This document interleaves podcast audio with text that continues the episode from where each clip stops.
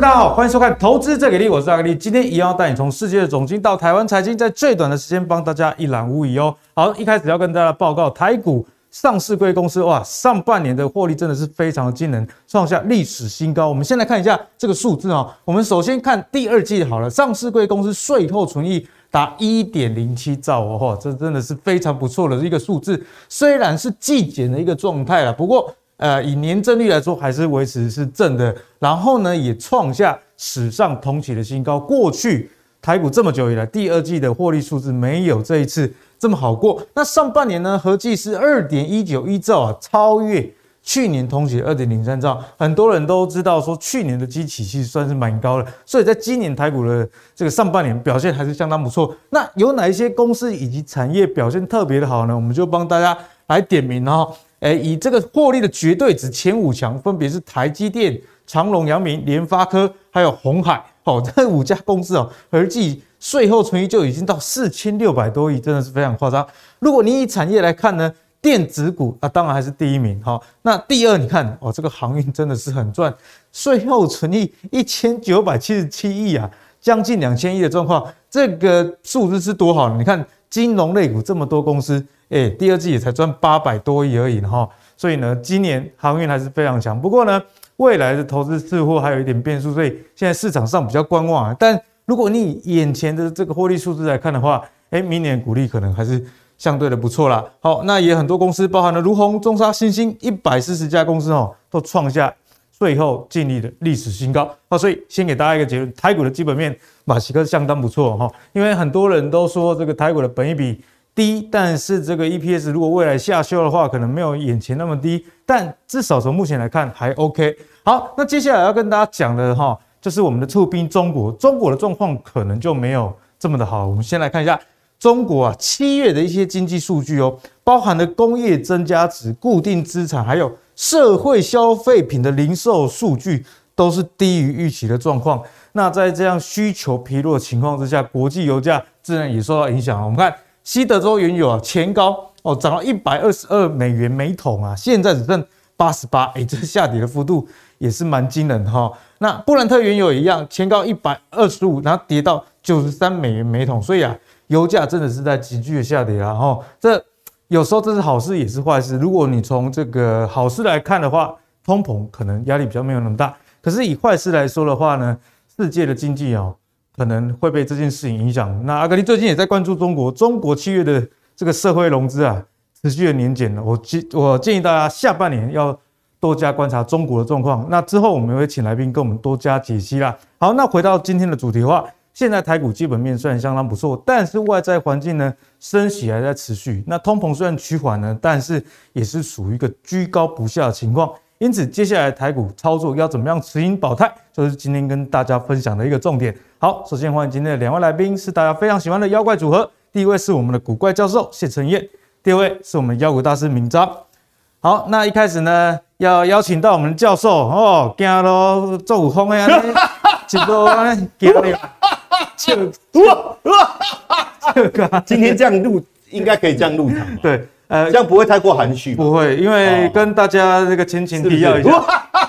啊，适可而止，适可而止。你先让我讲你的事迹嘛。哦，对对对对，在笑才对，不然人家不知道我在说什么。不知道你节奏错误，节奏错误啊！拍点拍点，好，再来，重来重来啊！啊，就是呢，上周教授在我们的节目中呢预测啊，这个通膨应该会下降，因为当时候市场都传言说可能还会居高不下，包含了这个克里夫兰联储这个即时通膨。哎，其实也是比上个月还要高，但是教授呢，其实在好几个礼拜以前呢、啊，就跟我们说，这 CPI 的数据应该会下降。哎，果真下降了啊！所以我现在可以笑了，已经笑完了，哦，已经笑完了，哦。哦，是这样点的喝啊，是点点到就好，适可而止哦。有时候太 over 也不对了。对，说真的。好，那我们看到这个通膨下降，所以最近的股市有一个比较好的反弹。不过呢，也还是有很多的杂音在里面啊。是你之前不是讲说那个末日博士啊，很爱出来唱衰那个，他最近又说这个通膨离两 percent 这个数字还有很长的一段距离了。所以呢，未来的这个股市。要面临经济的可能硬着陆啊，或通膨失控，对，对哦，所以呢，等一下要请教授来帮我们解析这一段。毕竟之前看通膨，实在是修正啊，好不？嗯，其实他讲距离有点远也没错啊，对啊，他他数字观念是对的，是。因为八点五减二很远呐，但是实际的这个操作上，它可能就不是。呃，基本上，其实我们最近看这里，我们先来看这两个，好，因为这两个的论点，我我现在我自己也神人交战了，嗯、因为这几天我觉得有点困扰，因为坦白讲，我的枕边人啊，你的枕边人，你好，就包尔哪一个？哎，包尔，包尔，其实都是感谢包尔啦，因为我们在在晚上他说的梦话，我不小心偷 听到，偷梦。才能够准准确预测这一次的这个通膨嘛，哦。就是他说不用担心，陈彦八点五啦，你那个是关落音吧？哦、不知道听到谁的。好，其实这一次你注意去看哦，这两位哦，我我们先讲巴菲特最近做了什么事情，嗯、他去很非常大力的投资西方石油，而且他投资西方石油的持股已经超过百分之二十，哎，很夸张啊！你知道超过百分之二十，等于他对这一家公司有影响力，所以很多人认为他根本巴菲特就是想准备要来并并，不要讲并吞啊，就是要把它并入。这个波克夏里面，二十 percent 股权基本上他就是老板啊。对，那未来比如说，呃，他们因为西方石油它的债务未来呃后面的债务的体质是不错的，嗯、所以他可能就让他的这个还债的速度变慢，那就有多的钱可以配息。对，那。代表说，巴菲特对未来石油，因为它石油跟天然气嘛，这个产业的看的看法是相对相当乐观的嘛。感觉跟现在油价其实相反的。对，那你如果说景气会大幅衰退的话，股市崩盘，我们再简单是随便理解也知道，油价一定崩嘛。你看那时候，二零零七年你一定有印象，那时候油价一百四十七块。二零零八年哦，那时候加油超贵的，对，整个崩盘啊，然后油价不是也跟着崩吗？对，然后就变超便宜。二零二零一一年股市崩，油价也是崩啊。所以如果股市景气会衰退，股市一定崩，油价一定崩。那如果油价一定崩，巴菲特他这么看好西方石油没道理，而且对雪佛兰其实也有加码哈，对，也没道理，对不对？好，这是一个哈、哦，所以。再来，我们看这个大卖空，因为它过去也真的很准哦，包括它这个，当然最准的时机还是二零零二零零七年零零八年这一次、嗯、金融海啸。哎，可是它最近最近做的一些操作还是蛮厉害的啊，比如说它放空特斯拉，对不对？赚不少。还有他买那个那个那个民营股哦，民营股的操作，就这几个也也是也是都赚很多啊。对，所以看起来它也是有一定程度。的这个这个看能力嘛，不是说让他之前喊中一次这样而已。对啊，那当然，他这里面我也特别强调，他的论点是什么？通膨，因为你你知道他最近只有买这个监狱股，监狱股有可能预期通膨会这个，然后大家都跑去抢劫，犯罪率上升，犯罪率上升，打开洞给我关起来。我看这个 GEO 好像是监狱相关资产股的 REITs，没错，大概类似这个概念哦。那那。他看他的论点是什么？就通膨，他认为通膨很高，对，高到大冲击到大家的生活。然后既然冲击到了生活，消费已经大幅度的减弱嘛，那企业没没有足够的这个营收，当然就倒闭嘛。嗯、他的论点大概是，所以赚不到这种抢的，所以先布局监狱股。对，但是他们两个的思维，这中间有一点冲突的地方，也有合合理的地方。他认为会通膨，那应该就是油价大涨，对对不对？就应该油价大涨。对不对？这这个好像点是对的，可是他说通膨，景气不是会衰退吗？没错，那衰退过后油价就跌啦，就赚不到钱了。哦，所以坦白讲，我现在我比较支持的概念，其实选边站啊，教授选边站啊。我我我讲我自己的观点啊，我认为呃，石油会维持在一段时间的高档，但是它不会高到我们无法承受，就是说它没有办法像过去有曾经一段时间跌到。三十块、四十块，它可能会常态性的维持在八十块附近，就七八十，它可能也不会破百。常态性的维持在八十哦哦，记得哦，我下次我要走进来，笔记一下，对对对，有时候要常态性的。那这个常态性的维持在八十，对石油公司来讲，利润是很好的。嗯哼。可是常态性维持在八十，它不会成变成呃那个恶性通膨，就它的它会，当然通膨的水准可能常态性的维持在。百分之五左右，这个当然会有压力。哎，其实教授讲的这样蛮有道理的，因为你如果油价太高，眼前虽然好赚，但是你把大家都搞死，你之后也不用赚。对啊，哦，那你如果说是这种八十块美元每桶，长期啊，反正稳稳赚就好了嘛。对，那对我们来讲，油价不要忽高忽低嘛。比如说我习惯性的加满油就是一千五，我习接受了就接受了嘛。对，现在加满油要两千多块哦。害你害你鸡腿便当很久没吃。哎，不是，我现在出门都推着车子跑啊。我想说这样比较省油啊。老汉推车，哎，这样比较省油。哎，你怎么能够联想到那里去？学坏了哦。对对对，好。那但当然他讲的有没有道理？也有道理，但是我觉得没有他讲的这么可怕啊。就是说通膨到股市崩盘，因为它中间有一个论点，我觉得是。呃，就是我们常在讲的犯了统计上会不会是一个犯了统计上的谬误？因为他说每次这个大跌反弹以后，会在崩盘跌破前面的低点，哦，那他就举了很多 S M P 五百的例子，所以他说这一次大跌嘛，反弹上来以后会再跌破前面的低点，大概十三到十七趴，这个是数字我忘了是十三还是十七，当然就在这个范围，他这是他的说法，但我觉得这个会不会又有点太一厢情愿了？所以我自己认为。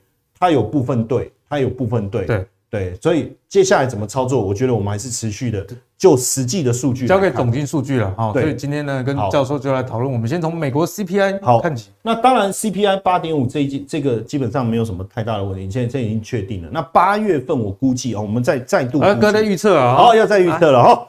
好，八月份我估计大概百分之八左右。百分之八哦，到十之间。哎，对对，五共他不共，哎呀，那结果最后七七点多啊，靠没，那个不行啊。大概我觉得在八上下，就是还是会降，但是其实还是很硬。那真的你要看到整个这个大幅度下滑哈，其实大家可以回顾我们上一期，我有讲到房租啊什么这些细节，我不要再重复论述哈。那要不然大家会觉得说每次都讲一样，其实再来拖台前。我觉得真的要。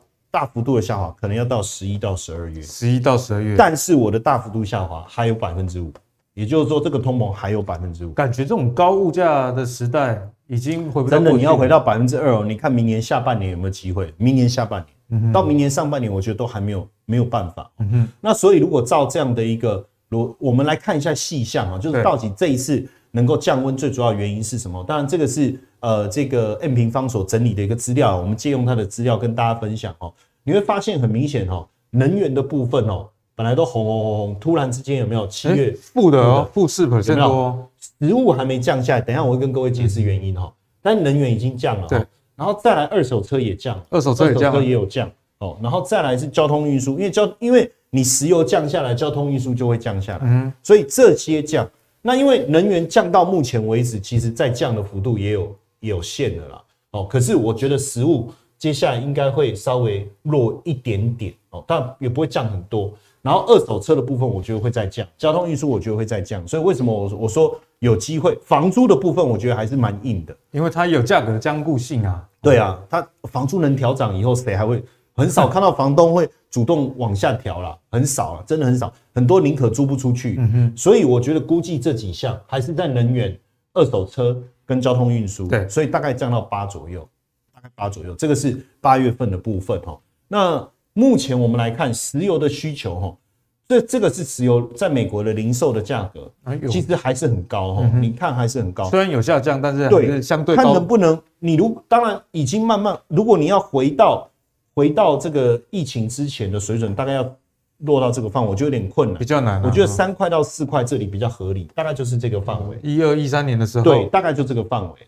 那现在石油的需求，其实如果仔细看哦，呃，我们仔细看一下这个石油的需求哦，其实已经你看哦，已经回到长期的这个低点。嗯嗯，坦白讲，确实有降下来。哦，因为这一段是因为有疫情的关系。那如果这这一段疫情的关系，我们先忽略。对对对对，回到过去正常 regular 日常生活的低点。所以，如果所以，我觉得石油要再降哦，其实也有点困难。因为就你说的嘛，需求的低点跟过去差不多了，已经达到差不多。所以我觉得大概落在三到四块这个范围，你要再往下降有点困难哦。所以为什么我说到年底大概呃通膨大概还可以，还是会有百分之五，还还是会达到一定的严重。这是因为油价还是有一定的支撑。不过因为房屋的部分，其实它的这个动能已经掉下来，也就是说，我们看到那个呃。那个呃，房屋就是新增的部分，我我我发现它是持续的在下滑。一方面，贷款利率越来越高，贷款利率高，大家就不买。然后这个呃，购物的意愿大幅度下滑，这个部分我觉得也能够减缓一些些通膨，对能够减缓一些通膨。那刚才我在讲说，为什么食物呃有有降，其实降的不够快。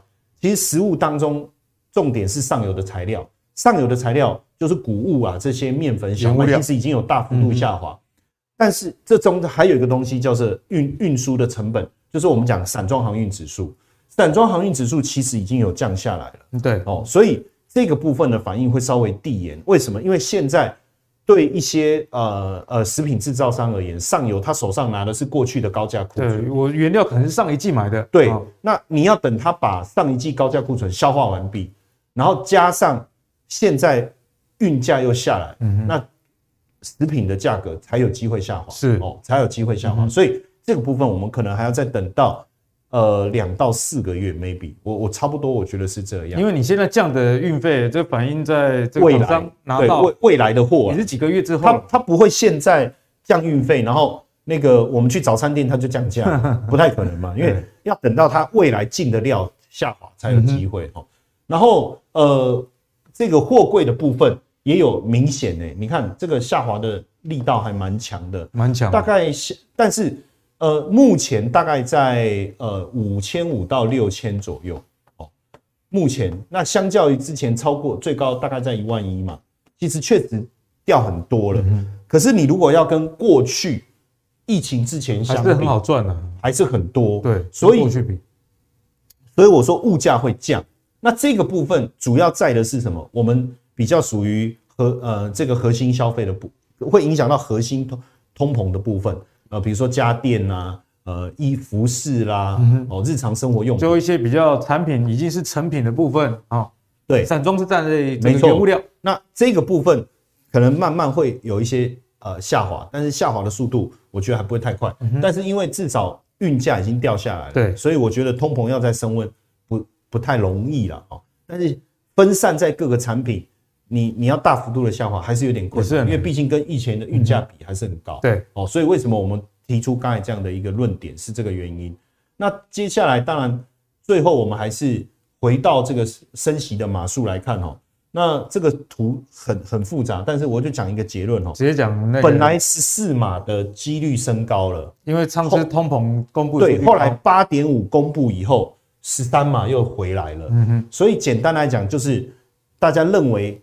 这个原本预期九点二嘛，我们上次节目来的时候预期九点二，九点二，那时候八点五，大家都说就绝对会升十四嘛，但是因为最后是八点五，所以升十三码的几率很高，所以预期九月份哦，我我我其实我有跟鲍尔沟通了一下，我说这个 这个给我一点面子哦，二一一。二一一，哎，感觉有在你的预期之中哦，对对对，目前的应该九月就是两码了，我觉得九月不不，那如果九月升三码的话，那不就变三零零吗？不不，三一零，三一零，大概大概会变成这样。嗯、但我觉得，既然那所以如果看八月，如果八月真的是八，就通膨就卢教授预测的八，对，那我觉得这这个排列的的可能性其实相当高。嗯、那如果是这样，坦白讲，我们之前呃，其实你们都说我预测通膨很准这件事情，其实。应该听到腻了是不是？不是，应该不止了。好，应该不止。因为记不记得我上次我讲说美股筑底的时间就是落在第三季，哎，有大概七八月这个时候，都大概就是这个时候。那你看这时候股市，我讲完没多久就一路谈到现在，都站上季线了。对啊，苹果都涨快三，都涨三成了呢。嗯哼，对啊，所以呢，教授真的是蛮准的。哦，没有没有，这个大家可以参考这个低调，不要一直不要不要一直提。没有，你这个人很难低调，好不好？不要不要不要一直讲准。好了，那。大家就可以期待教授说的，如果这个 CPI 哦最新的数据，如果八月是八 percent 的话，之后升息的节奏如果是两码一码一码，那也如同之前教授有跟我们提醒啊，假设看到这个升息的码数开始递减的时候，其实这个压力真的就越来越小，在通膨的部分，不然这个码数是不会递减的哦。所以教授呢，刚刚这一段分析也给大家多了一点信心呐，就是说，哎，现在外在环境尽管有很多不明朗，但是其实。最坏的时间点可能已经过去了，只要不要什么黑天鹅出现了。好，好，那接下来我们我们再跟教授呃来讨论一下比较操作面的问题。因为最近啊，自从裴洛西来台之后啊，台湾都一直在附台海附近啊，都一直有什么军演哦，所以搞得人心惶惶啦。现在台股的成交量撸来撸败，啊，我们来看一下，这个是台湾哈前十大定期定额交易户数的统计表。我们来看一下，七月跟六月相比啊，诶其实是比较减少的一个状态哦，不管是哪一档 ETF，指数型的啦，或者是主题型，好像这个电动车、越南，或者是高股息类型的，那因为这个企业获利虽然在上半年不错，但是下半年呢总是有一点杂音呢。我们也看到很多这个七月营收电子公司部分其实不是很好，因为消费型电子的需求一直在下滑嘛。所以呢，我们就来看到里面的有一些高股息的，像元大高股息啦、国泰永续高股息以及股利精选三十等等啊，前十大定期定额里面。有三档啊，都是这种高息的 ETF。那如果你企业获利受到影响，配息部分可能就没有办法那么的丰润了。所以邀请教授来帮我们解析一下，因为我们知道教授啊，除了总经以外，哎，ETF 也是懂不少哦。哦，所以在配息这个角度，以及其他 ETF 有没有一些需要注意的地方？哦，其实基本上哦，我我这边先提醒大家，因为你看七月股市是跌的，嗯，所以大家就减扣。对，可是其实定期定额有一个很重要的观念，其实。它越惨，你要买越多；越惨买越多，越惨啊！嗯哼，越惨越惨，你要买越多。它越惨，你要扣越凶。可是大家好像都反过来，就涨越多拼命扣，它拼命扣，然后跌又不扣，停停扣又停扣。啊，你洗的 卖钱皮，卖钱皮，不是这样子做的结果，你不会赚钱啊！这样感觉，因为你你贵的买一堆，今天又不是买名牌包。说越贵越好，越能够炫耀，对不对？就不是像你的手表一样，对不对？没有没有没有没有劣贵哈，哦，是是。其实 就我我们讲一个逻辑嘛，就是好东西是不是还是要便宜的时候去持有它？哦，跳楼大拍卖的时候嘛。对，所以我觉得以 ETF 来讲，呃，我觉得七月减少这个是合，就是合乎人性，但是我认为不是一个对的策略，好不好？投资上不是对的，对。所以你看哦，八月一涨上，这些人又后悔了。可是他不会追，他不会追。他说啊，这 key key game 没有，他会觉得我的不能公公，我叫打停扣你，我起码不扣，我的你动作我攀了，对不对？然后就等到九月、十月、十一二月哦大涨，受不了了，受不了。他说，哎，好像也没人知道我是潘娜嘛，我不要讲就好啦。然后这时候再回来嘛，你不要一直讲你过去。好的，好的，好，这这我我到大家都知道我是潘娜，好。所以这里面我帮各位整理了一下，我觉得重点不是在 ETF 的名字啦，嗯，我觉得重点是在 ETF 持有的内容物了，内容成分股很重要，成分股很重要了。那当然，因为我没有办法每一档花，我我把每我大概大部分我都做了资料，但是每一档要讲完太花时间，我们就做一个很该赖的重点提醒，扫描帮大家扫描线图的部分我都有做出来，但是线图你会发现大概都是长一样哦。那最重要的重点，我觉得你要去看你要的到底是什么，因为今年为我觉得接下来你去看，这次不是有参议员来吗？密会嘛，哦，记者都不能采访嘛，但是有跟谁谈到话？台积电，台积电，大家都讲台积电。哎、欸，郭台铭最近应该是蛮滋味的，我们没人吹恭维，因为他投资重股。对对对，好，所以呢，我觉得。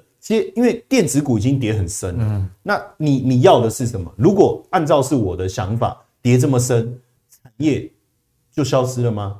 不是嘛？对，反而这个产业未来有很好的发展机会，所以我现在会想要投资电子股，逢低买进。我我我会想，而且我会去想一个说，不管你产业怎么变，你一定需要它的，嗯哼，就是你你你不管怎么样做，你一定需要它的那一那一个人，你一定要投资嘛。对，所以台积电、鸿海。联发科、台达电这些都没有问题，但是那当然，如果油价能够持续维持，不不要说哦，再跌到四十，然后再涨回一百这种，它就维持在八十，其实对塑化股来讲很 OK 啊，然后金融股没问题啊，所以我我其实坦白讲，我觉得零零五零是 OK，嗯哼，零零五零，哎，零零五零不 OK 也不行，我们泰国怎么办？就搞定了，我觉得其实零零五零就搞定，而且你看最近，吼吼吼，对不对？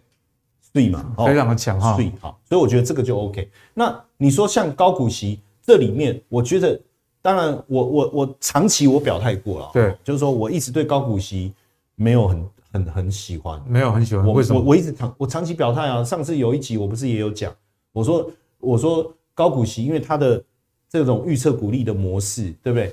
并然后未来如果说它的股利没办法发，它又换这种。其实我我自己没有很认同，因为里面的持股我本身就都没有很喜欢。说电脑相关的哈，前几大哈，这我拢没盖。哎，都都都快被你曝光了。哎哦，只剩下三档，怎么办？可是这个这个我自己是保留啊，我又比较只保留啊。然后最后只剩联发科啊，就是航运可能今年还不错啊，明年不知道。对啊，啊我所以这个我自己是这样看啊。那你说像永续高股息，基本上它是永续成分股，它就不一定是电子股或是船产。那在这里面，其实你说像几个，比如说我我我大部分人都没有什么太大。可是教授划掉大部分都有共同的这个特色逻辑啦。对啊，好像电脑相关的你就比较不看好。我比较不喜欢，我本来就长期不是特别。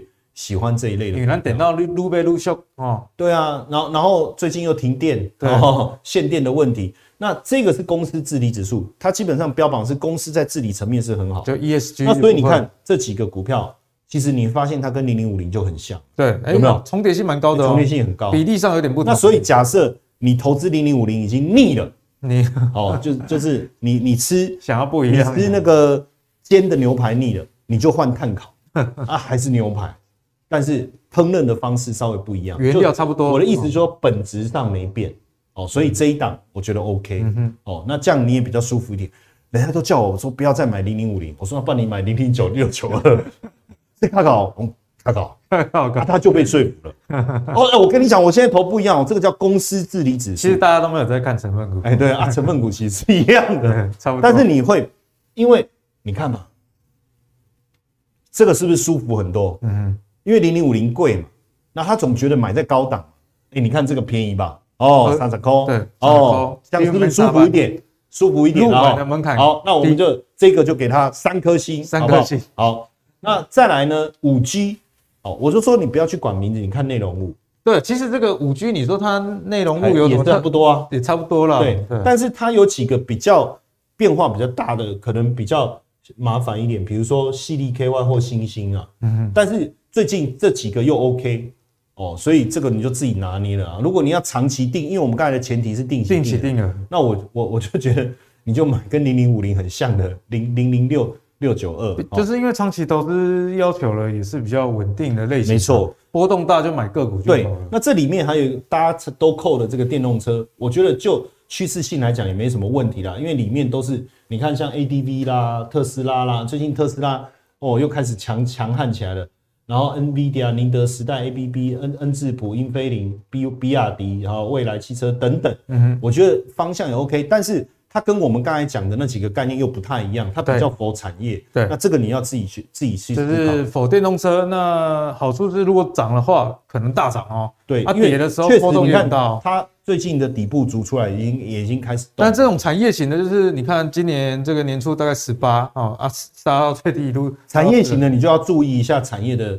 角度了，那这个其实记呃，阿哥你不知道记不记得，我们曾经在讲高股息的时候，我曾经特别谈过这一个哈。对，那这个其实应该说这里面哦，我最喜欢的应该会是这一档哦。为什么呢？因为它台积电有，但是比重又没有拉到三四成，然后呢，它比较多又是金融股，有没有？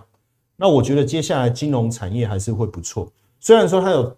不小心给我放了一个广达进来，三趴三还好啦，忍一下三趴多，另结，然后他现在要吃肉酱的时候，对，也是需要用到它。哦，这不一样啊，不一样。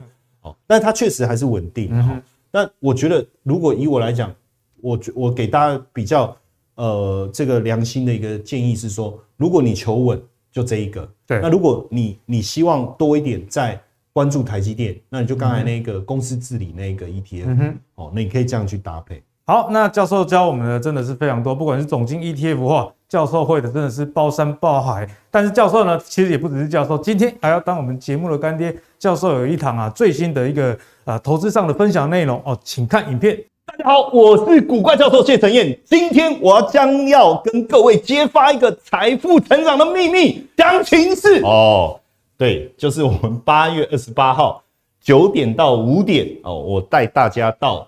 台大，我们有六大名师、七大课程、八重好礼要带给大家。这个财富成长营当中，我们包含了股市啊、外汇啊、不动产啊、个人的财务报表、报表等等。更重要的事情是，为了让这个学习的氛围更美好，让你跟家人的感情更好，跟这个亲子之间有更好的这个财富成长的语言，我们两人同行，优惠只要一九八零。我们带大家来看一下当天的一个课程细节。包含我亲自要来教大家高通膨环境下的投资机会，还有房地产的一个投资，包含个人财务报表的建立，以及用对的思维选对工具，帮助你理财致富收益率。当然，更重要的事情是首付啊，怎么样做家庭财富的传承，这些都非常非常的重要。当然，一整天的一个课程，大家一定会担心说，哇，费用的问题，不用担心，我已经帮各位想好了。这一次的早鸟优惠，我特别特别保留给大家哦，早鸟专属一二八零，而且两人同行只要一九八零。好，八月二十八号，我们在台大特别办了这一次的财富成长营，就是要把致富的秘密教给大家，一天的时间保留给我，我们好好的一起来做到财富成长，好不好？课程报名加赖好友小老鼠 i u 一七八，输入讯息八二八。或者手机拿起来扫描 QR code，我们八月二十八号台大见，我们一起做到财富成长。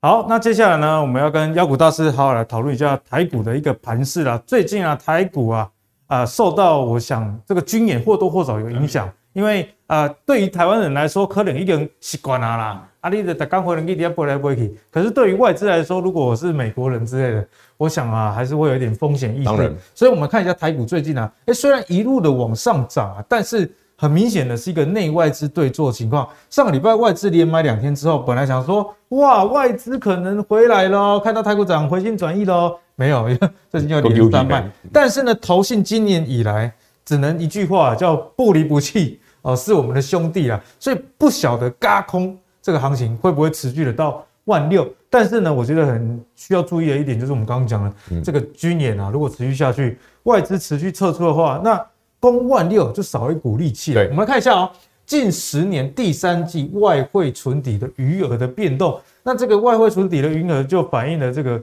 外资的一个动向嘛。好，那我们看一下，其实在过去十年中啊，很少有季减的一个状况，只有这个二零一四年啊。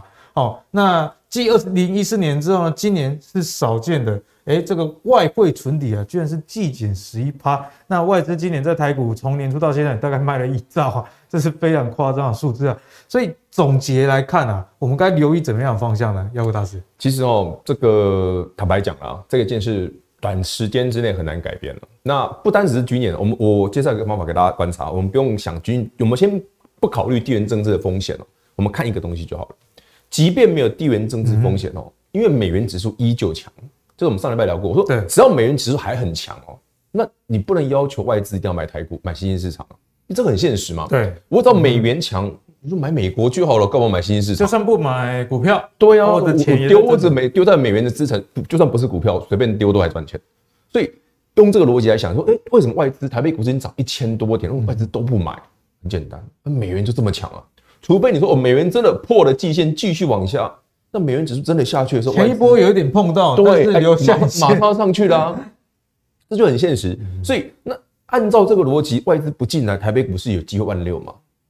有，还是有，还真的有。我我解释给大家听哦，看一个东西就好。台北股市这一波哦，真的完全是靠台积电买上来的。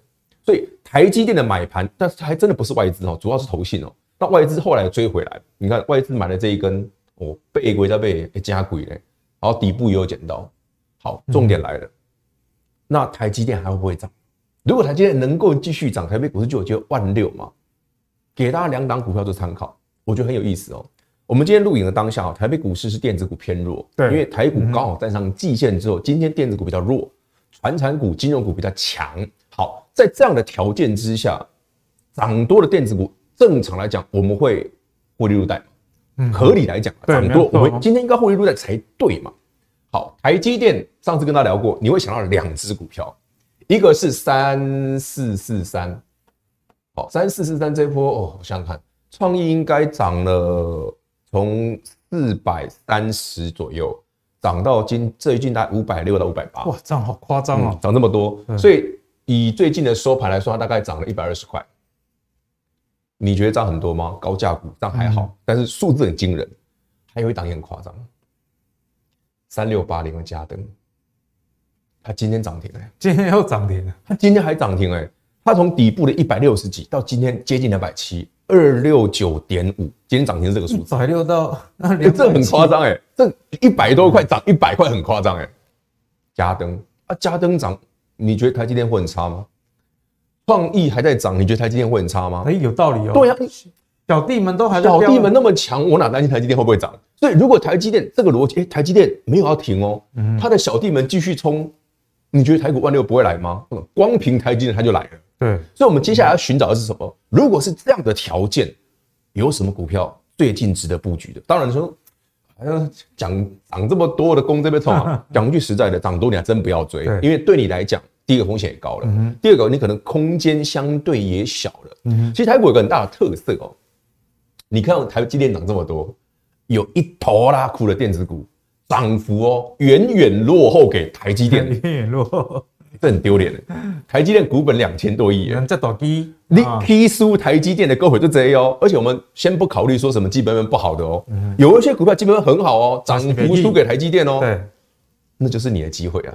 所以如果按照这个逻辑，今天这一集我会多讲几档有趣的股票给大家参考，那你们看一下。看你有没有喜欢的，啊，把它列入你的自选股，好好锁定一下。所以呢，接下来节奏听起来是要找这个比较落后补涨的哈，这是一个方法啊。因为你如果觉得说离万六只剩五百多点，空间不大的话，哎这样落后补涨的这个空间相对你就相对大很多，啊，而且也比较安全啊。对，没涨你又要它继续往下跌，因为我们基期低就比较有安，比较保护性。对对对，对，好，那我们继续来看。啊、呃，台股有哪一些股票可以留意了？那台股呢，最近呃面临到像电子股嘛，就是需求端、嗯、对有降温。那听说这个库存很多，没错。但是呢，如果我们从这个半年报来看，还是有非常多好的公司。那就帮大家来扫描一下，这边有十七档三绿三升的股票，包含了这个营营业利率啦、毛利率啊，还有税后净利率。那大家知道这些利润比例啊，如果往上升，代表说，哎，一样赚一百块的钱进来。但是因为我利润比例比较高，我还是比过去好赚哦。那如果再加上营收成长，那双引擎就不得了了。我们来看一下，包含了这个统一时、启基、金像店，一直到啊、呃、这个万泰科、台办、巨庭等等这些公司表现都相当的不错。举例来说，统一时好了，大家可能想说，看这个利润比例真的有用吗？统一时啊，前阵子低点不到十五块。今天盘中录影的时候，我看已经到二十了，短短一个月以内，也是涨了三成多。你想说，啊，这个做马口铁的，刚刚博上咪博上面的特殊，不过人家就是毛利率已经拉起来了。所以呢，根据这样逻辑，我们就要请妖股大师来帮我们跳一下，从财报角度以及配合这个线型来看，有哪些个股是值得大家进一步的去追踪？好，其实这一张字卡哈，有一些股票涨非常多的哦，耿鼎。哦，这车车用哈，对 A N 的涨非常多，华新科这一波，呃，华新光涨非常多，好，巨庭这一波也涨非常多，啊，这两只是一伙的哦，都是 AM 的，嗯哼，我们再找其他的，但我先讲哦，这一面里面的股票哦，有好大部分都是涨多的，就是因为它数据真的很漂亮，对，所以在台北股市过去从六七月份修正的时候，还不见得有跌，有些还涨上去了，像我们刚刚讲的耿鼎啊、巨庭这种都是。嗯，我们来看看还有哪一些是有机会的。那我们再来慢慢跟大家分享，说到底是哪几个产业有效。来，你来看一下。好，我们来看一下这里面哦，我刚检视了那么多档股票哦，刚那张报表里面呢，这一张报表里面基期最低的股票就南电跟景硕，就南电跟景硕。过去妖股大师的好朋友，没有赚比较少哦，只是股价很便宜而已。这很丢脸啊，这种股价。真的输台积电，这输台积电很多哎。如果它是台积电，它应该涨到这里了。嗯哼，这我讲，我要是只有南电的人，我会我会难过，你知道吗？我会想哭。为什么过来股票那也升？我我不看它旧啊。对啊，一直很好啊。好朋友们，你会这样想是对的，但另外一个角度你转一下，那表示它很便宜了。嗯哼，我还对对，我还很便宜啊。也就是说，现在市场上对于南电或者新兴景硕这一个族群呢，ABF 窄版的，还没轮到他，还没看到他，离季线还这么远，还这么远，我的季线都还到嘞。那换个角度来讲，如果 ABF 窄板在未来几年的成长性依旧是很不错的，其实大家可以从南电、新兴景硕过去一段时间开的财报跟法说，哦，大家可以上网找，都都看得到。其实明后年依旧是很好的。嗯，所以按照这个逻辑来看，它有的是凶嘛？对。所以，如果我是个愿意做长一点点的投资朋友，我不要要求说，哎、欸，我今天买了，明天要马上赚钱的，不要贪心呐。我不要那，我不要求这个的话啦，这支就很好，确实嘛。啊，我就囤底部嘛，我就我打两个，哇，这是能哎，哇嘞，打了一个 W 底对啊，的味道、哦。对啊，股票刚起涨，虽然说那看起来没有很强，就讲句实在的，南电、新兴、景硕，你说它呃什么第二季出来数据也是好的吓死人，其实第三季也不会输给第二季啊，大概持平。所以它整体而言就是讲句白的，我便宜，只是现在市场认同度没那么高而已。嗯、那这这没办法哈，因为在整个消费性电子，因为库存过高，对，大家是非常嫌弃这一类型的股票的。所以即便我基本面好，我还是很便宜。但对于认同它的人，那是你的机会。因为别我买来放我都，而且毕竟、嗯、呃，这个疑虑其实在前一波股价也有反应的啦。哎、欸，其实股票常涨，对啊，每次哈修正一大段之后哈，你看到股价便宜，你反而嫌弃它。然后预测财报好，等财报好真的公布之后也不太动了。就预测财报好，真的公布出来就就就就该卖了。对，这就真的好到让你看到了，你就要跑了。啊，反而是这个已经烂那么久了，你觉得它能跌到哪里去？所以这个反而有机会，大家可以参考一下。另外几档哦，就位阶比较高了，因为我们刚刚讲三绿三升的公司，其实在台北股市这一波表现是很强的，像这个，嗯，金香店，嗯，哎、欸，公司也是非常赚哦。哎、欸，你不要说，哎、欸，这个不会，它也是跟消费性电子有关系的公司啊。啊，那啊那可以叫囧哎，一个逻辑给大家参考。我上次跟大家讲过很多次了，金香店跟其他的做这种相关的公司不太一样的地方是什么？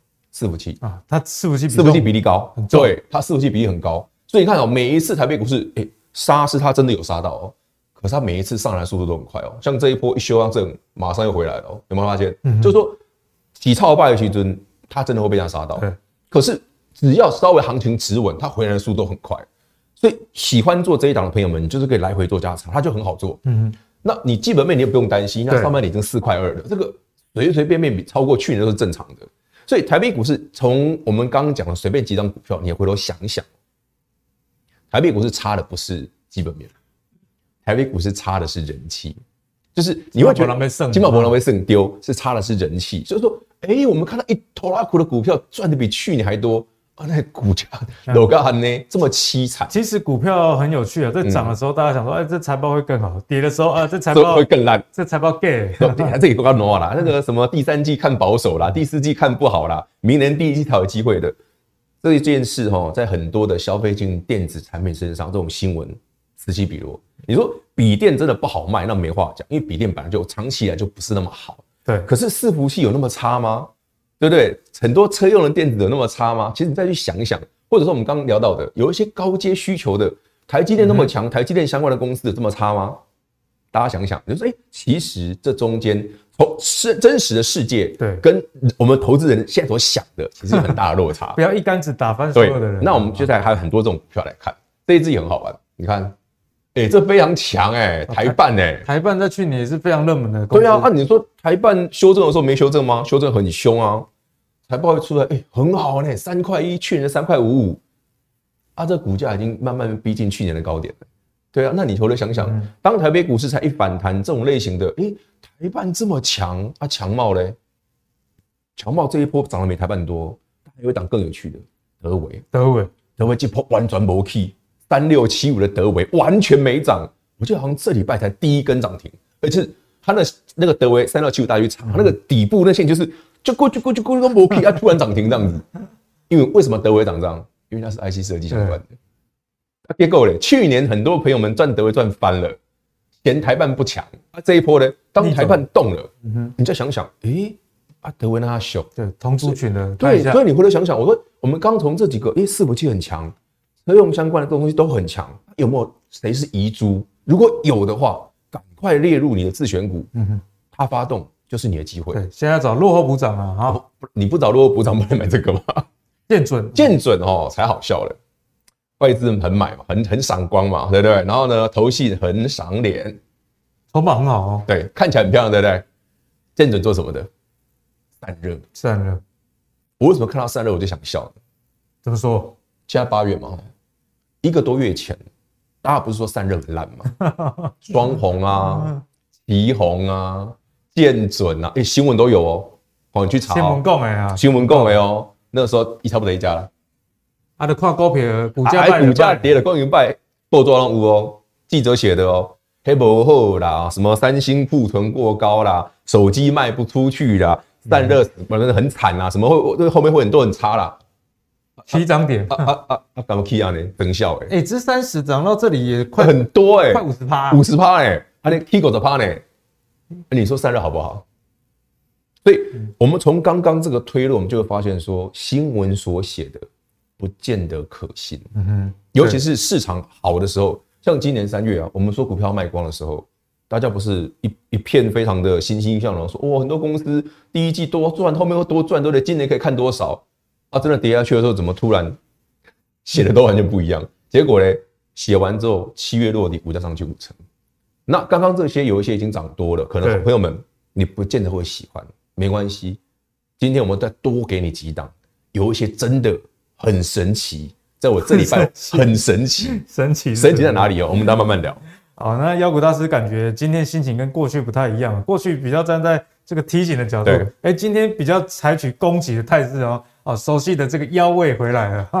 好，那我接下来我们跟妖股大师来讨论一下这个 IC 设计啊。因为在最近大家知道说，美国在晶片法案以及半导体相关，很有很多的琢磨，但是这个琢磨之深可能超乎大家的想象。我们来看一下美国商务部啊，它在最近已经要祭出新的四大出口管制措施，那其中帮大家抓一个重点，开发三纳米制程以下的哈这个 EDA 的软体的禁令要出笼了。那虽然呃他们没有说针对哪一个国家，不过大家看国企大概。心知肚明，他他不针对他，不然他针对谁啊？好，那重点就是说，这个美国的 EDA 软体厂商啊，在全球市占是吓死了七十七 percent，也代表说，你如果没有办法进口 EDA，那你相关的这些晶片啊，大概的都没走哈。哦，那中国有两千多家 IC 设计公司哦，所以这影响之大。啊，媒体说啊，至少倒一半，或者是变成垃圾，哇，这是蛮重的一个话。但是台湾呢，其实从中美贸易战以来啊，我们经济好像越来越好，我们有收回，渔渔翁之利啊。所以就以这件事来说，我们有没有转淡的一个可能？其实我觉得可能性很高哎、欸，大家不要小看说，哎、欸、，EDA 很严重吗？哎、欸，三纳米，中国大陆离三纳米很远啊，可是中芯已经有七纳米了，那只是时间问题而已。嗯、单单这个，我想大家不要看说，，EDA 这个软体这么这么重要吗？这叫做什么？这只是刚开始啊，刚开始。你觉得美国指出这一招吗？后面还有啊，所以这件事就恐怖了。那恐怖这部分具体体现在股票上面更好笑。我先，我先，我等下讲几档 IC 设计给大家看。那你会看完觉得觉得啼笑皆非。我们先看那个 比较爆笑的这一档。啊，爆笑爆笑，看一下。天域，天域这礼拜一根涨停，礼拜一，呃，不是上礼拜五跟着上礼拜五涨停，哎，底部哦，这这够底部了吧？对，我我都没去过哦，底部起涨哦，上礼拜五一根涨停哦，好玩是什么？七月营收年减三十二趴，哎，中百真的很烂。那 TDDI 那当然很烂啊，从什么天域、敦泰啦、三零三四那个联咏啊，没几个也快，每一支哦，在今年以来都是持续下修的。那个 EPS 有多差呢？第一季哦，看背扣了，很不错哦，很多。别败哈。第二季啊，纯细扣啊，瞬间腰斩，对，它就涨这样，它怎么涨了？这就是我刚刚讲的爆笑之处，嗯、外资在卖啊，投信没有买啊，啊，他怎么突然涨停了？刚上倍，K 啊，丢丢了把拜高 K 哦啊，理由是什么？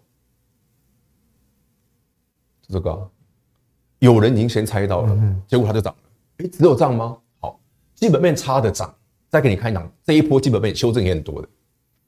去年我们好朋友们很多人赚到大钱的创育、创维，对，七月营收出来。二十二趴，这个也很惨，年减啊，对年减，哎，幅度蛮大，这礼拜也涨停了，而且一样外资在卖方，外资也是卖啊，投信卖更凶，我投信的持股好像从二十二趴，我们那时候三月跟大家讲二十二趴，我说你要小心嘛，现在投信最近应该剩一趴不到吧？我我记没记错，大概剩一趴不到，就是说这一波倒光了，倒光了，对，倒全部倒光了，一涨停了，这不是很神吗？而且 IC 设计哦，你看基本面烂的哦。你们年减二十二趴啦，年减三十二趴，照样涨停哎、欸，而且全部都是底部起涨哎。如果你说哎、欸、这一波很多朋友们对于过往的 IC 设计都惊惊，搞不好是你的机会，因为有这个现象，就是说一个 EDA 出来之后，哎、欸，天域也涨停，对不对？创维哇，那跌那么凶，从三百多跌到剩一百一，也涨停。好，那我们再来讲一档基本面好的，三零三五智元，哎，这六月很漂，七月很漂亮嘛，年增六十八趴。所以哈，随便算一算哈，智源今年的 EPS 去年两倍应该没问题，就是去年大概不到五块，今年有机会看十块。股价哎，啊怎么现形跟刚刚那两只涨一模一样？拢无去过，拢无去啊！这礼拜第一根涨停，拢哎，这礼拜上礼拜五啦，第一根涨停，拢无去过。基本面好啊，马斯亚呢？基本面不好，马斯亚呢？烂到爆的马斯亚呢？这样感觉就跟财报没有关系。这这就不是财报问题嘛？所以财报你有没有注意到我们刚刚讲的那个逻辑是什么？啊，就是因为 EDA，也就是说市场突然领略到，诶，IC 设计虽然财报很差，对不对？消费性需求很差，可是你们都在底部诶，啊，又有机会，未来有可能有可预期，有可能会有转单的可能性，先拉再说，全部涨停。嗯啊，如果我们刚刚讲的这件事，如果 EDA 这个法在这一件限制对于美国来讲，它不会只针对这一次啊，后面一定还有啦。坦白跟大家讲，所以这个族群虽然有些股票基本面，哎呦，可能天域，对不对？我我觉得基本面可能真的不是很好，我们做短一点的，对，你也赚走了嘛，对不对？创维可能现在还没看到机会，哎，短线做短一点，你已经赚走了嘛？那基本面好的，那它就可能就不是短线哦，它可能就有一段哦。所以大家可以理解我刚刚讲的嘛？如果台北股市你现在回去看，嗯，对买创意好贵，今天涨停涨一百块了，买不下手，这个不就可以参考一下的？或者我们刚刚讲那个，哎，基本面你看的很好，什么像建准啊那些的，哎，已经涨一大段，涨五十趴的，你可能没兴趣，嗯哼，那它呢，看起来就不错吧？对，从基本面的角度，从方面，哎，你不要觉得说它股价这么低这么弱，看起来是不强。它之前股价会跌会修正，只有一个原因，就是它上半年已经赚的比去年多了。哦，上半年出来已经比去年多了。但三点三五智源他讲，因为第三季可能要保守一点。因为，我们觉得这故事跟谈话有关呐，跟那个新兴的法说很像。我们不要太积极，我们不要那么积极，我们看保守。可是我坦白跟你讲，你从营收的角度，从第三季追下来，你你可以你一定可以看得到出来数据不会太差。对，因为他说第三季呃要保守一点，但。一月就是第三季，它没有很差啊，对，它它没有年增一百趴啦，年增六十趴而已，因为它之前都是年增一百趴。可是这个数字在台北股市上市数据公司里面来讲，一期就四眼，你在很漂亮啊。这个股价哇，所以我会认同的原因在这里，因为修股价低档，嗯，懂哎、欸，出来的数字很棒，呃，给大家参考一下。当然啦，不能要求说今天看完之后明天要涨停了，这个比较难了。但是如果以拉时间拉长一点来讲。这个值得你多多留意。对，在风险的管控上，如果你看到股价没有很强，但是财报很强，哦，这是一个好的背离，这是好的背离，对，大家就可以多加去留意哈。好，那接下来呢，我们要跟大家讨论的，除了刚刚讲的这个 IC 设计以外，我觉得最近大家真的可以考啊，这个考虑电子股。对，像我前阵子也跟啊，在网络上跟我的这个读者说，哎，上半年呢，你可能要多看价值股，可是下半年呢，去多看这种上半年跌升的个股会比较好，因为。价值股今年没什么跌，对啊，那如果下半年走一个反弹的行情的话，相对来说它也比较不会，比较没有空间呢、啊。那其中呢，值得大家留意的还是跟电动车有关的，因为电动车大家知道，未来十年每年年复合成长率三成以上，基本上这是蛮特懂的代志。你看现在各大车厂，不管你是什么牌的，例如说韩国现代或者起亚，在过去油车在台湾根本不是卖的很好，卖不动，嗯，卖不动。但是呢，电动车。哦，都是秒杀。哎，我最近还看到一个也是韩国品牌的，据说那个续航力可以到六百多公里。六百多公里，哇，六百多公里在台湾就是哦，很够用。台北都到直接到垦丁了哈，所以呢，电动车要发展，我们就要来看电池啦哈。好，那我们来看一下台湾的电动车相关的公司，其实不管是订单能见度还是上半年的获利都非常好。哦，首先我们来看一下这个康普，哦，康普呢第二季的营收。季增哦，而且年增率五十三 percent，所以你光看这个季增率、年增率跟其他的电子产业比起来，就可以知道，哎，在产业趋势上风向对，那你的获利自然就会相当不错哦。好，上半年的这个 EPS 是一点八元，那美琪玛呢，它在第二季的营收也是季增跟年增的一个表现啊。哦，那 EPS 是四点二九，哎，感觉成长性都蛮强的，所以我们就要请妖股大师来帮我们。解析一下电池相关的公司现在该怎么看？好，其实这一波哦，我觉得大家如果对于电动车有兴趣的哦，这个族群真的要多留意电池相关的。我们来看一下哦，股价也是低档，但它获利能力其实非常非常的好。也就是说，去年哦，我们很多人会把康普啊，或者我们刚刚讲的那个美琪玛这股票拿来做类比哦。嗯嗯。其实这一波台北股市已经涨一千四百点以上了。完全没去掉，我上档啊，一零七到这里几乎都没有。刚刚我们看那个什么建准，对啊，你就五十趴啦，对啊，这个都没涨过。那所以我们刚刚讲到，如果说这些事实哈，就是说，当台北股市哦，在市况市市况没那么好的时候，也许不会每个族群都雨露均沾啊。就是说，但是它台北股市不会永远那么低迷，所以当市场现在台北股市回到一万五千四、一万五千五了，靠近季线我们会震荡，正正常。量缩像今天量缩震荡正常，但台北股市万六是有机会的，所以这个族群哦，迟早会来，迟早会来。所以大家留意是什么？这种完全线型整理完哦，很漂亮，然后再打底的，不妨大家留意什么？就是。谁？比方说，你现在你如果对这个族群有兴趣，你先把康普，好，你先把美琪玛列进去。你发现这两这两档股票，只要有一档发动，就是很明显的盘中开始拉了，抓逃哈，五郎力抓逃，你就要注意了，表示它可能就来了。而且这两档是台北股市后整个电池相关的股票最明显的，因为他们做正极材料的，所以正极材料是利润好的。那当然，这两档有些朋友会觉得说，哎，这个。短线上来讲，诶，这一波也是上去一点点的，有没有在更便宜的股票？其实除了刚刚画面上的美琪玛、康普之外，还有档你可以留意，线型也很漂亮。这一档啊，聚合，聚合，诶，获利能力也是很不错诶。上其实这三家，我们从上半年的获利看起来都已经快超越。对，就是说我们刚聊嘛，从台北股市你会发现，诶，整个电子股，包括这些像电动车相关的，甚至像这个哦，做电解液的。其实很多公司的获利能力随随便便都可以超越去年，但股价呢却修正很多。对，回头想想，以我的角度啦，这是投资人的机会。也就是说，你在行情很好的时候，你会很积极，会很认真冲进去。就像刚刚教授讲的嘛，ETF 行情熊或者选得倍啊，行情最差的时候赎回啊。对，像我们节目啊，我之前每个月会当大家讲 ETF，嗯，去年啊，动辄一集。好的话十几万，对，现在呢要一万的加币啊，哈，对啊，就就是市场热度啊，变化之快，对对对对，就是我们刚刚讲的，就是说你当股价股票也是啊，啊，股票修修就是拜托你买，哎呦，未来不好啦，起码起超卖啦，市况不好啦，对不对？什么军演啦，你问你利润归堆，涨上去之后就嗯，那提下这，结果你便宜就没捡到。其实我们刚讲，我们刚从电子股，从 IC 设计大家最嫌弃的，到整个车用的，对不对？电池相关的，诶。怎么所有的股票获利能力都好，但是啊，怎么都在地板上？这一波真的有涨了之后，台积电相关的。对，所以大部分的电子股其实都是属于低基期的。你再回头想想我们刚刚讲的，如果台北股市真的没有那么差的话，反而第三季是你布局的好机会。尤其是很多像我们刚刚讲什么南电、新兴、景硕啊，或者像什么三零三五智源，或者说你哎，我喜欢电池的，刚刚这三档都有共同的现象。这就是我认为说，其实这个地方，如果你愿意布局的话，后面你要赚到大钱的机会其实蛮高的，因为基本面也好。对，而且坦白讲啦，最差的已经过去了，你最恐怖市况最差的其实都已经过去了。那万一九月真的如教授讲的只剩两码，我跟你讲，这行情就是这就就不是走跌点，不是走反弹，它可能还有一大段。好，所以今天听完这些概论，把刚刚诶你觉得哪些股票你觉得很喜欢的，你对它有兴趣的，先列入自选股。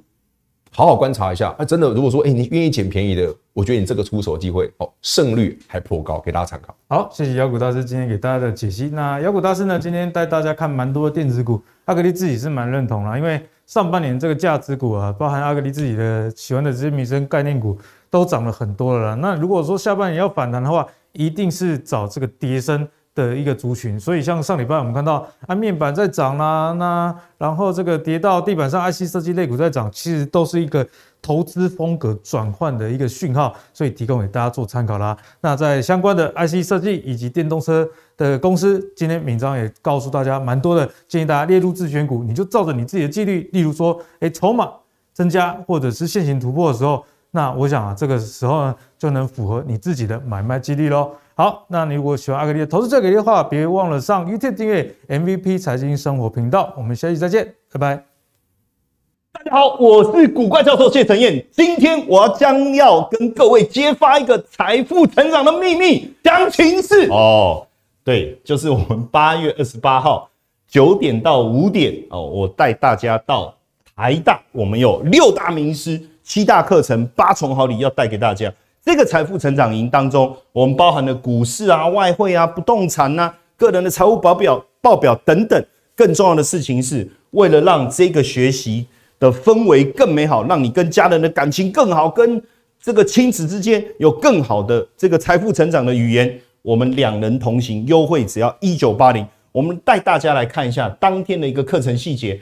包含我亲自要来教大家高通膨环境下的投资机会，还有房地产的一个投资，包含个人财务报表的建立，以及用对的思维选对工具，帮助你理财致富收益率。当然，更重要的事情是首付啊，怎么样做家庭财富的传承，这些都非常非常的重要。当然，一整天的一个课程，大家一定会担心说，哇，费用的问题，不用担心，我已经帮各位想好了。这一次的早鸟优惠，我特别特别保留给大家哦，早鸟专属一二八零，而且两人同行只要一九八零。好，八月二十八号，我们在台大特别办了这一次的财富成长营。就是要把致富的秘密教给大家，一天的时间保留给我，我们好好的一起来做到财富成长，好不好？课程报名加赖好友小老鼠 i u 一七八，输入讯息八二八，或者手机拿起来扫描 QR code，我们八月二十八号台大见，我们一起做到财富成长。